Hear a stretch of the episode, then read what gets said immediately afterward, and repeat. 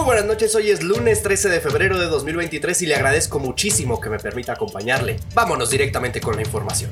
Monreal llama a sus simpatizantes a organizarse para contender por la presidencia en 2024. Diputados se alistan para cumplir orden de la Suprema Corte sobre el uso de la fuerza. Tren Maya genera más de 6.000 empleos locales en tramo 5 Sur, asegura el presidente. Jorge Romero pide apoyar propuesta de un plan de emergencia contra la inflación. Y México donará 6 millones de dólares a Siria para atender emergencia por sismos. Al cierre, con Fernando Moctezuma Ojeda. El senador Ricardo Monreal Ávila anunció que participará bajo las reglas de equidad e inclusión en el proceso de Morena para elegir a su candidato presidencial de 2024, a la vez que llamó a la organización de sus simpatizantes para impulsar el proyecto de reconciliación de la nación. En un mensaje en redes sociales, el coordinador parlamentario expresó su convencimiento de lograr el apoyo de los ciudadanos para que con él al frente se, eh, se consolide la transformación del país. Además, expresó su decisión de participar en el proceso interno de Morena por la candidatura presidencial, no obstante que la decisión de incluir en la terna de aspirantes llega de manera tardía. Asimismo, dejó en claro que se encuentra consciente de que existe una promoción anticipada con probablemente un gasto ilimitado e ilegal, así como una preferencia eh, manifiesta por los tres aspirantes Claudia Sheinbaum, Marcelo Ebrard y Adán Augusto López. El cosacatecano recordó su trayectoria política donde desde hace 25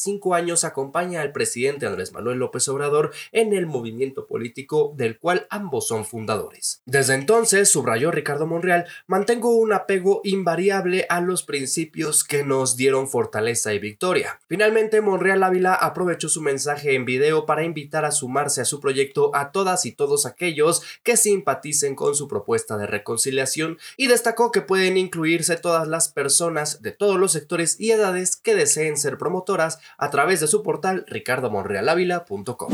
Por otro lado, le comento que la Cámara de Diputados se alista para dar cumplimiento a la sentencia de la Suprema Corte de Justicia de la Nación que ordenó al Poder Legislativo modificar la Ley Nacional sobre el Uso de la Fuerza, publicada el 27 de mayo de 2019 en el Diario Oficial de la Federación. El pasado 9 de febrero, en la sesión del Pleno, se dio la declaratoria de publicidad al dictamen de las Comisiones Unidas de Seguridad Ciudadana y de Gobernación y Población sobre dicho asunto, el cual surgió de diversas iniciativas que presentaron por separado diputadas y diputados de las bancadas de Morena, PAN, PRI, MC, PT y PRD. El 26 de octubre de 2021, la Corte declaró la invalidez de una porción de la ley como resultado de una acción de inconstitucionalidad que fue promovida por la Comisión Nacional de los Derechos Humanos, por lo que la SCJN ordenó al Congreso de la Unión realizar modificaciones a la ley para establecer explícitamente la finalidad del uso de la fuerza, incluir los principios de racionalidad y oportunidad que son requeridos para el uso de la fuerza y eliminar el concepto de fuerza epiletal.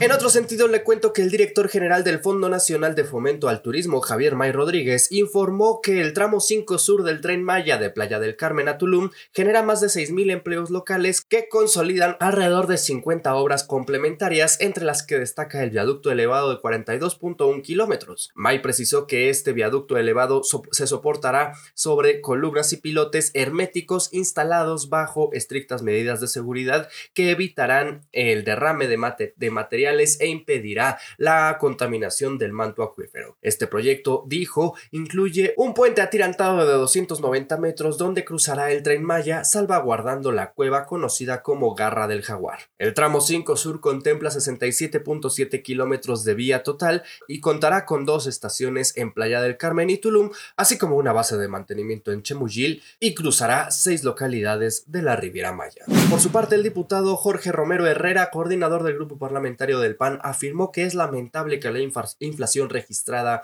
en este sexenio sea de las más altas desde hace más de 20 años y en ese sentido llamó a las y los diputados de las diferentes bancadas a apoyar la propuesta de Acción Nacional de crear un plan de emergencia contra la inflación. En un comunicado puntualizó que a raíz del alto incremento en los precios que se ha venido suscitando desde inicios del año pasado, el PAN propuso crear el plan de emergencia contra la inflación que contempla la creación de un fondo para apoyar a las familias cuando la inflación supere el 7%, así como disminución en el cobro de impuestos para los combustibles y la reducción en las tarifas de energía eléctrica. Romero Herrera apuntó que dicha propuesta podría ser de gran utilidad en contextos como el actual, con la inflación a punto de rebasar nuevamente el 8% y así ayudar a las familias que menos tienen. Finalmente le cuento que México donará 6 millones de dólares a Siria tras los recientes sismos registrados, según informó el secretario de Relaciones Exteriores Marcelo Ebrard Casaubon en conferencia de prensa con el presidente Andrés Manuel López Obrador. El titular de la Cancillería señaló que esta emergencia ha sido la más grave de la que se tiene reporte en el último siglo. A la fecha hay alrededor de 85 mil heridos y 35 mil muertos. Por su parte, el secretario de la Defensa Nacional Luis Crescencio Sandoval González detalló que el equipo mexicano de salvamento en Turquía rescató ya con vida a cuatro personas y recuperó 29 cuerpos. Además, brindó 72 consultas médicas y recibió 3 toneladas de víveres. Por mi parte aquí ha sido todo, le recuerdo que los detalles de toda esta y mucha más información la encuentro disponible en fermoctezuma.news y en todas las redes sociales como arroba fermoctezumao. Que tenga una excelente noche, pásela bien. Ahora sabes lo que tienes que saber. Esto fue Al Cierre, presentado por fermoctezuma.news.